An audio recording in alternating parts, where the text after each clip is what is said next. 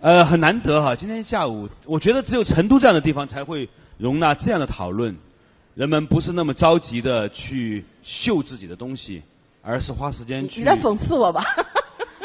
我觉得非常好啊，就是两位，我我刚才在下面听两位老师的的演讲，我觉得获得了很多很多的收获，尤尤其是六六老师这个，虽然他是中医界最新的老人，对，最最我好一点，老了以后都靠我治你们呢。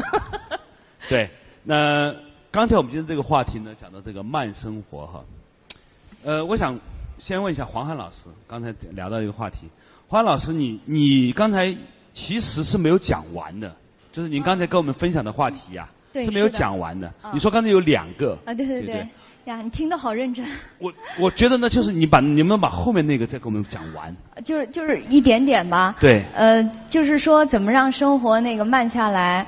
呃，然后我不是说第一个就强制休息，但是呢，呃，在我跟很多人交流的过程当中啊，他们就会有这样的表达。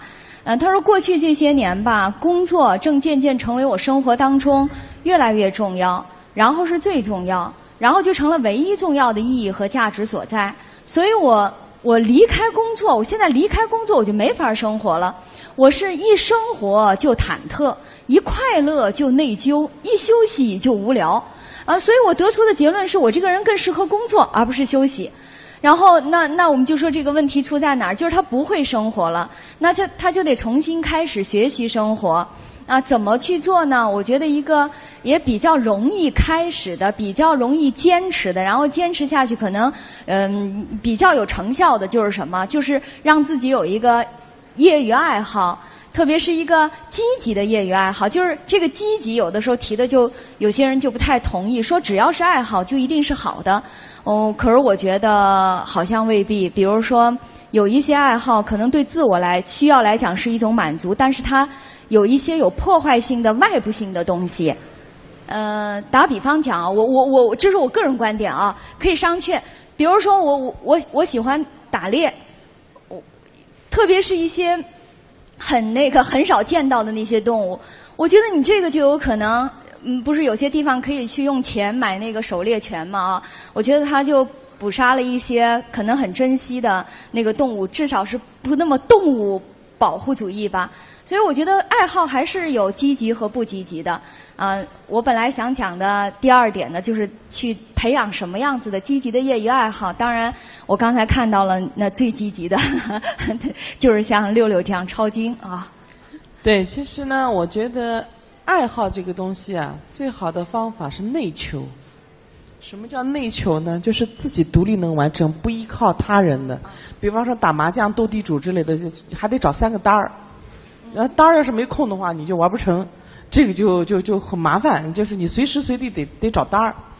但是你像你看书、读书、阅读，像呃写毛笔字，像弹琴、画画这些，你随时随地你有空，你带着你的笔墨纸砚啊，或者是带着你的这个不是特别大的琴啊，而钢琴可能搬不动啊，就是你就能够自己娱乐，我觉得这就比较好。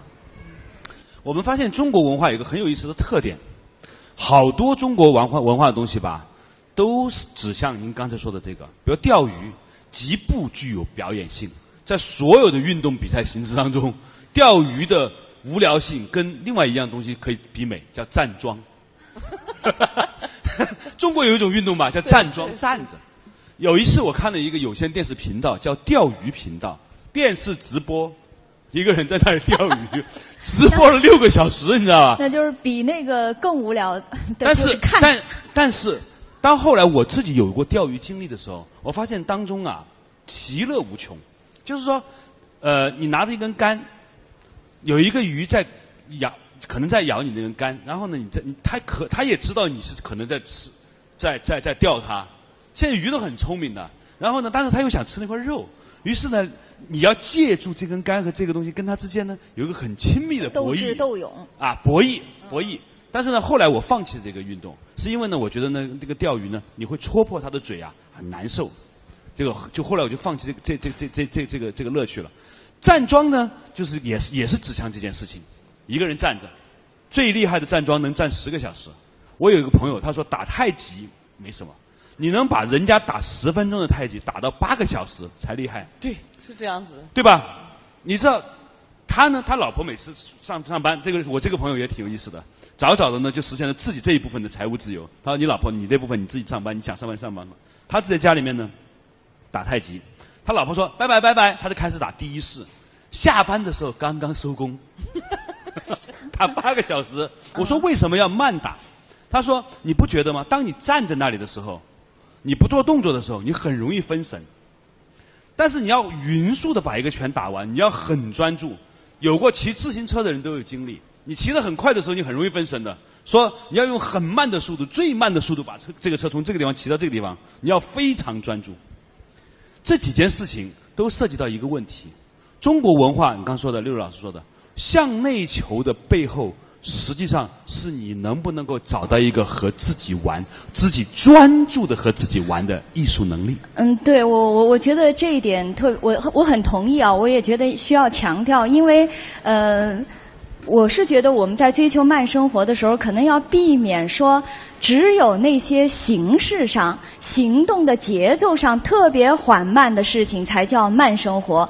嗯，我我的理解不是这样子的。我觉得就是你能够离开通常，特别是你一天工作当中绝大部分时间做的那种功名利禄的、让你心急气躁的那些事情，然后你把你的注意力全部的特别专注的投到另外一个你有。你有内生性需要的那样的活动上，这个就是慢生活的第一步。倒不是说这个活动它本身节奏一定要呃一一天八小时就打八个招式，不是这样子的意思。呃，我想，呃，什么是那个积极的那种业余活动，可以跟那个快节奏相抗衡，或者工作压力抗相抗衡的，应该有这样几个特点吧。第一个就是说，它跟你，呃，它是你。内心真正喜欢的，我们好些人在生活当中去选择一个爱好的时候，有的时候他都不是凭内心的喜欢，对，为了社交或者为了附庸风雅，呃，那个 亦步亦趋去邯郸学步。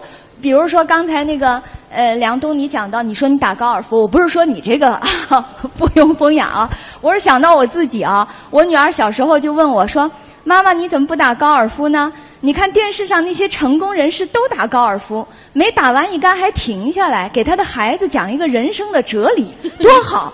我说如果是我说如果是你妈妈去打，没打完一杆也会停下来，不过多半是在那盘算，又花掉我多少钱呢？心痛不已，何必呢？就是我们好些有有，你可以观察到，好些人在，包括他在生活，他在他在去。实践他的爱好的时候，他都没有真正做到一种呃新的自由吧？就是，就是我我刚才把它表达为我们要对那个那那种时尚、对那种潮流保持一个独立。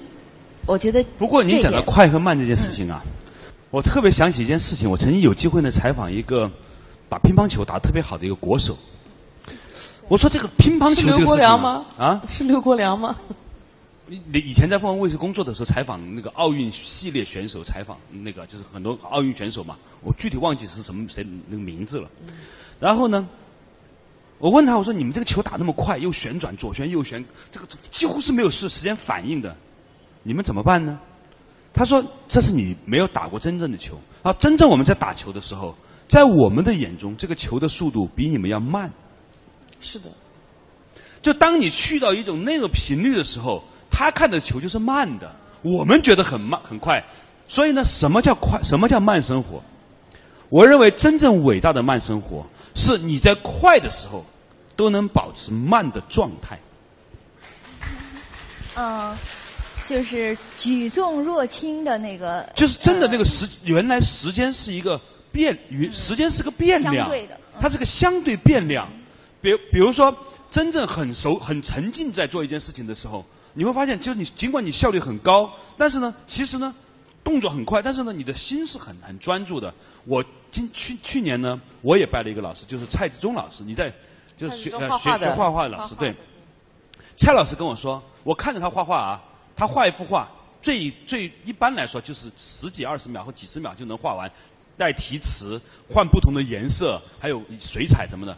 我说你，但是呢，他说每当我在每张画画的时候，每一笔下去的时候呢，我觉得我跟时间是同步的。他他他能够做到一年出出版二十本书，蔡老师一年出版二十本书，他有一次出版五本的那个漫画，一本一本漫画很多格的嘛，五天时间画完。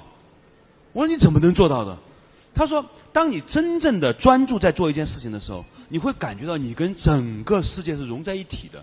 不管手上的动作有多快多慢，其实你都不觉得时间的快慢。我觉得这才是真正意义上的与时间同步的那种快慢。这种状态就无所谓快慢了。所以快也好，慢也好都不重要，重要的是你是不是为此而感到焦虑。如果你没有因此感到焦虑，那说明你是同步的。焦虑是什么？就焦虑是不平、节奏不协调的产物。如果两个人都很快的。动作都很快的，就聪明的人碰到聪明人说话，说的很快，或者都沉默。两个人在站在屋顶上站了五天之后说你输了，或者是两只阿尔法狗，就是那个下下象下围棋的，他们跟我说阿尔法狗嘛，前段时间嘛，你知道他一天要要两百万盘棋，两百万盘棋，两只阿尔法狗在下棋，每零点零零几秒下完之后，另外一个另外一个阿尔法狗说你赢了，他还没有下，他们两个人就互相过过招。下完之后就说你赢了，你输了，你赢了，你输了。所以不管快是万分之一秒好，还是慢，两个人站在房顶上五天也好，不重要，重要是你与此同期。这种状态其实是我觉得快慢生活的核心。我的理解，快和慢的感受是什么啊？正好是我在路上的时候和慕斯他们集团的人在聊天，他就讲了一个，他说做减法。什么叫做减法？他说这十几年来慕斯做的一件事情，他跟我想的，他跟我对生活的理解特别一致。他说我们没有做大而全，所有的床垫也好，寝具也好，他们在做的就是我们是家具。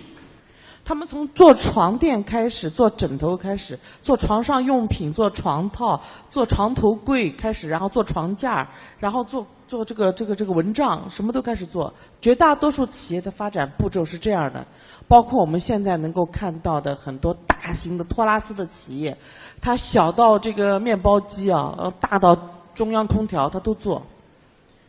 他说：“但是慕斯在做的事情，尽量的把跟睡眠无关的事情全部减掉，最后只做一件事情，叫专注睡眠。什么事情对睡眠有帮助的，我们就把它做到极致。”我当时听完了以后，我其实觉得，我跟他的掐在一个点儿上了。我们这个行业里有一个特点，一个编剧啊，到最后啊，他他们一句话叫。嗯，不会演戏的导演不是好编剧，什么意思呢？就这个行业做编剧的人，最后一定会上升到制片人，制片人就要开始管账，开始管剧组生活，开始管盒饭，然后开始管后期制作，管跟广电总局的联系，以至于一个编剧到最后他没有时间花花在体会生活，把它记录下来成为作品。他要组一个编剧的团队，每一个人凑一段戏，然后变成一部作品。也就是说，一个原本从编剧出身的人，最终他一点都享受不到创作的乐趣。这个啊，就真真正正叫失之毫厘，差之千里。你曾经想做的事情和你正在做的事情，已经背道而驰。那么我想做的事情，永远就是我的心想要做什么。我从来没有跟这个背离过，就是说我喜欢做的事情，我就会一直做下去，一直做下去。我也没有别的什么想法拓展我的业务，我也不会想因为拓展我的业务，我的金钱量就会更加的扩大。很多人都是这样想的嘛。是吧？我如果又能够当制片人，我就把制片人的钱赚了；我如果能够营销的话，我把营销的钱赚了。如果我最好能够演男主、男主角和女主角，这样的话，演了是吧？对，这样的话，我把这个杨洋的钱和这个这个谁的钱，这这孙孙俪的钱都全全省下来了，是吧？很多人都是希望这样的，但实际上你要清楚，世界那么大，你不可能把所有的其他人的权利都剥夺掉。你能够把你自己正在干的事情做到极致，做到最好，你就已经很了不起了。你就一定会在这个行业的历史中留下你的印记。这个这才是真真正正的慢生活和幸福相关的地方。嗯，关于快慢这个话题啊，呃，吴伯凡曾经在他的《孤的孤独的狂欢》里面举到一个例子，他说大概在上个世纪开始，就有很多法国人用开着很快的车的速度去郊区，想过一个慢的周末，然后呢，大概百分之一的车祸出现率，就是很多人快快的。就结束了自己的生活，是为了去想要去过一个所谓的慢生活，但是他在高速公路上这样，然后呢，我们对于快和慢呢，往往是一个很矛盾的事情。我们都在追求效率，这是一个经济的社会啊，经济主义叫经济学核心研究两个话题，一个叫效率，一个叫公平啊，核心是效率。但是呢，人生最重要的事情呢，其实是最不讲效率的，比如说活这一辈子。如果最按有最有效率的方法是应该活出来马上死，那叫最有效率的人生，对吧？但恰恰好我们的所有的努力是为了过一个反效率的人生，就是活得更长嘛。越长，对，那是最没有效率嘛，最没有效率嘛，对吧？如果你以结果为导向的话，那显然是这样。这个你刚才说的那个活下来就赶快死那个啊，还真不是没有这样子的人和这样的事儿。我我周围现在就有那个朋友就说，哎呀，现在确实啊，这个无论是国内还是这个世界范围里，这种经济形势都不太好，可以想见年轻人啊，在未来会遇到。多么大的这种生存的压力，特别是比如说在今天，包括我们中午讲到的，呃，这个大城市的这个房价居高不下，说真的不已经不仅仅年轻人面对的，已经不仅仅是一个阶层固化的问题，甚至于就是城市固化。比如说，如果你祖上不是北上广深的人，你这辈子也就。很难去做北上广深的人，你买不了那房子了，你根本买不起。所以说，年轻人在未来那压力很大。然后有的年轻人就说，那就得赶紧生孩子，就是那个压力会越来越大。你早一天生啊，这个孩子比那个孩子这个早一岁，可能那个面临的那种竞争可能就轻一分啊。所以就连生孩子他都得想着说，呃，赶紧怎么样能怀上孕啊，就是。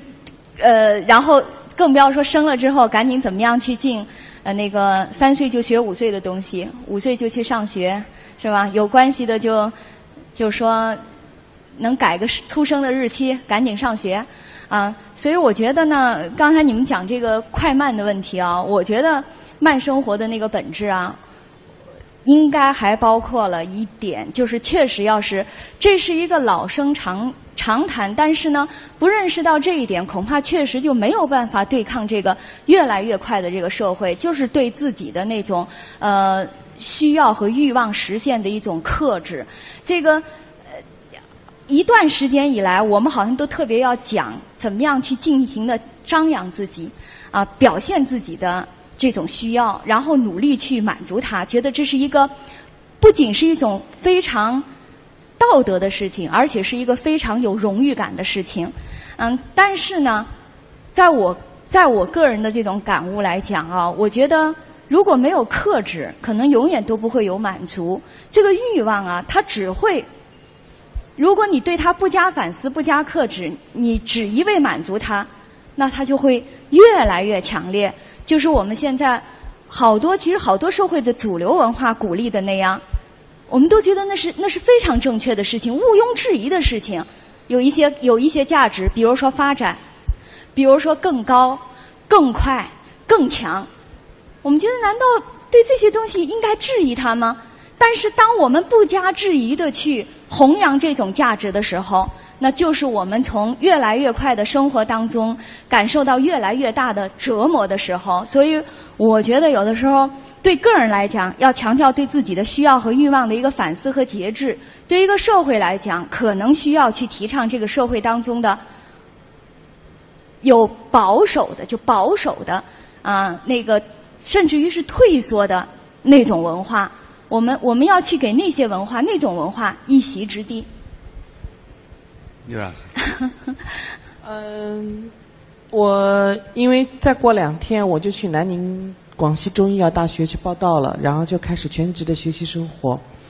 刚开始的时候，我的老师们都很担心我，因为我今年作为一个四十二高龄的研究生去，跟我一起竞争的、一起考医师资格证的孩子们，他们只有二十几岁。我老师就担心我记忆力不好，背不下来。我就跟我老师说，我又不不敢，人生都已经设定下这么多任务了哈。我说我慢慢背《黄帝内经》十四万字，我一天背一个章节。我相信。那个卫生部的部长跟我说，我们这一代人的平均寿命是九十六岁。我说我今年四十二岁，我还有五十年的时间可以把它背完，所以不着急。我说反正老天给我们布置这么多任务，谁先干完谁先走，啊，对，我就慢慢干。对我一天背一章，我背完《黄帝内经》，我还要背《伤寒论》，《伤寒论》是二十八万字，背完《伤寒论》，我还要背《史记》。《史记》是五十二万字，我已经把我未来的人生规划盘的挺好的。我算了算，如果背得比较慢的话，可能一百二十岁都背不完。是，对。一个人活得长啊，最重要的方法就是设计一个在这辈子需要花很多年才能完成的任务。而且你发自你们知道吗？对，有一个词叫“死不瞑目”，你知道吗？所以不要着急，眼睛睁着，慢慢慢慢的把这些事儿干完，不追不赶，对。就是你越相信这个事情是你做的，而且他这个时间很长呢，就真的能够活很长。梁漱溟先生当年呢就在写这个乡，大概是乡村调查的时候，他就说过这样类似的话。当时那个日本人那个拿拿飞机来炸炸中国，他说他肯定不会被炸死。他他他发自内心的相信，他说我这本书还没写完，这个老天爷不会让我走的。当这个东西后来当然有一种，也许是偶然，也许是怎么样，总之他是写完了的。他是没有被炸死的，啊。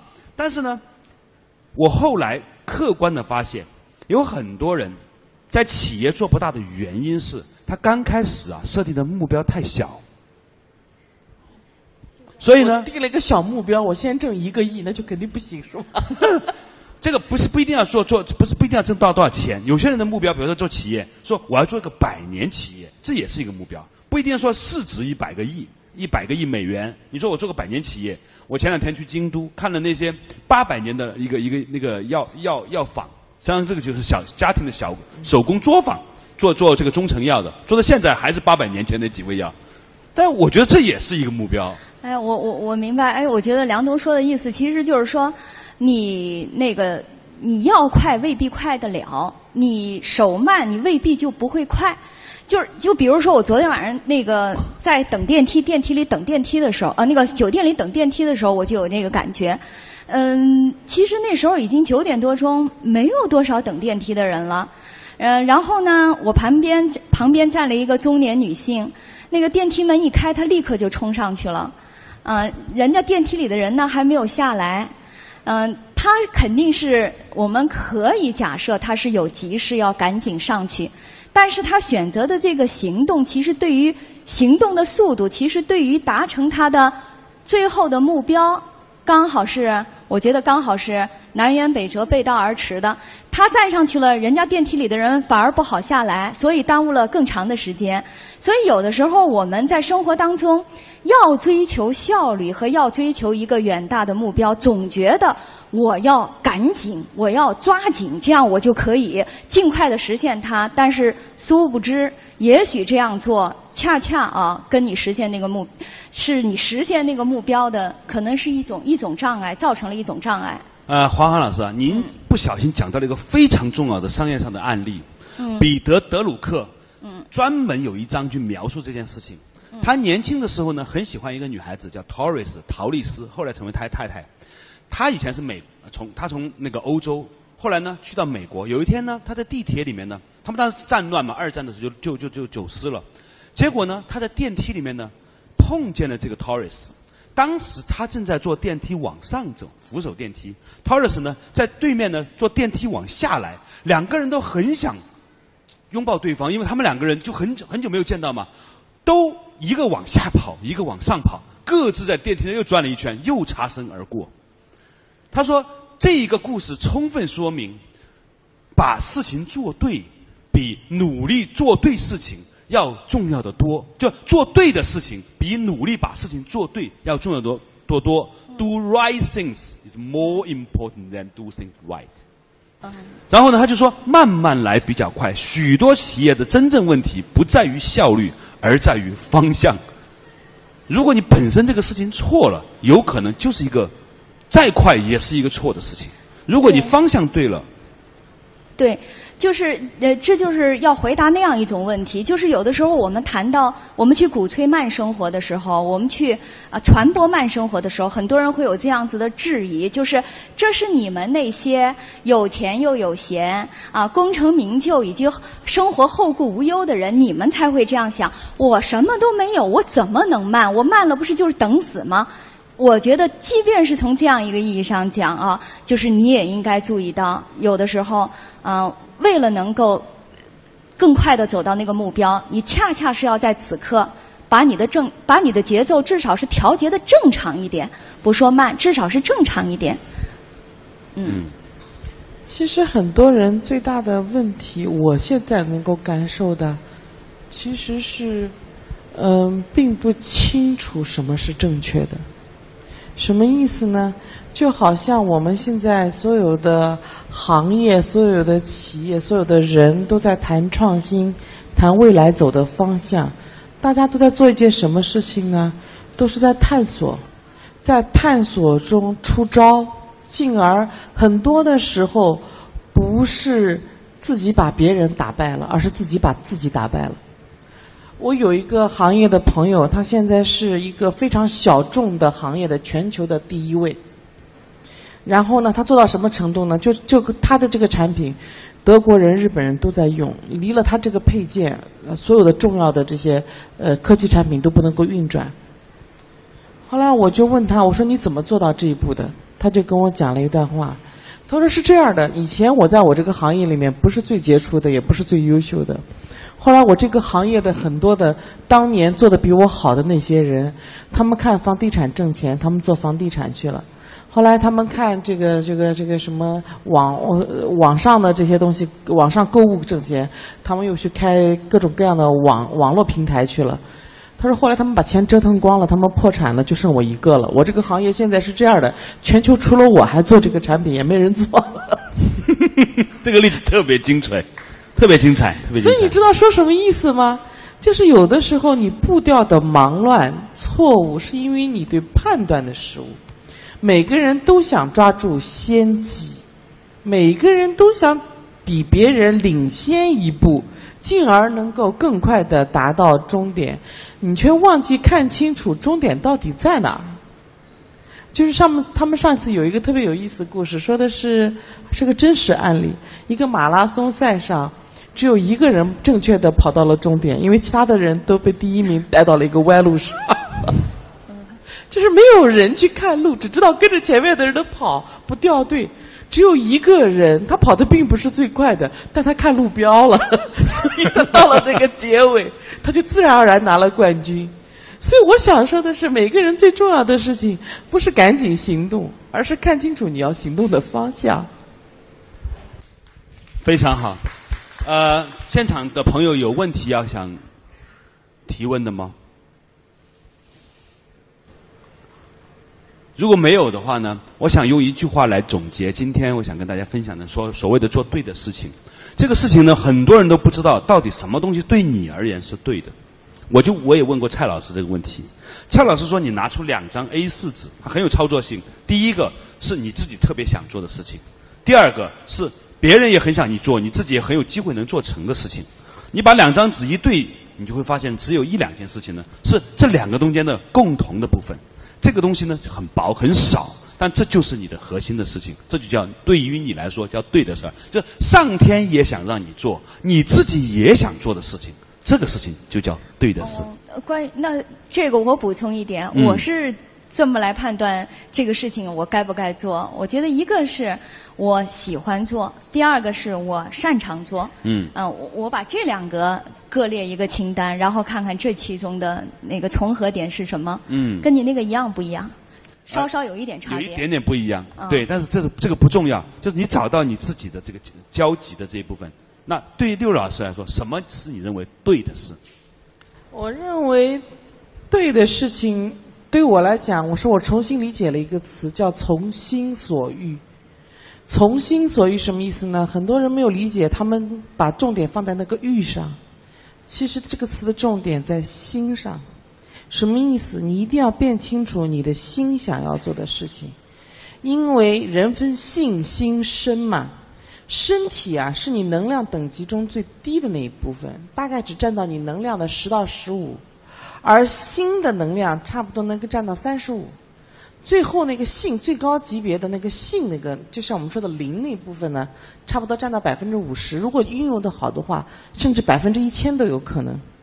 那么我们普通人用不到性这一个层面，那么普通的人在心这个层面上你都用不到。为什么原因呢？你没有跟自己的内心对话过，你不知道你的心想要做什么，或者你的心明确的告诉你什么要去的方向，但你的身不跟随。什么意思呢？就是你的心告诉你，你希望去做一件跟你现在身体正在的做的事情不一样的事情，但是你个人身体懒惰或者身体逃避，他不愿意跟随你的心去付出这个努力。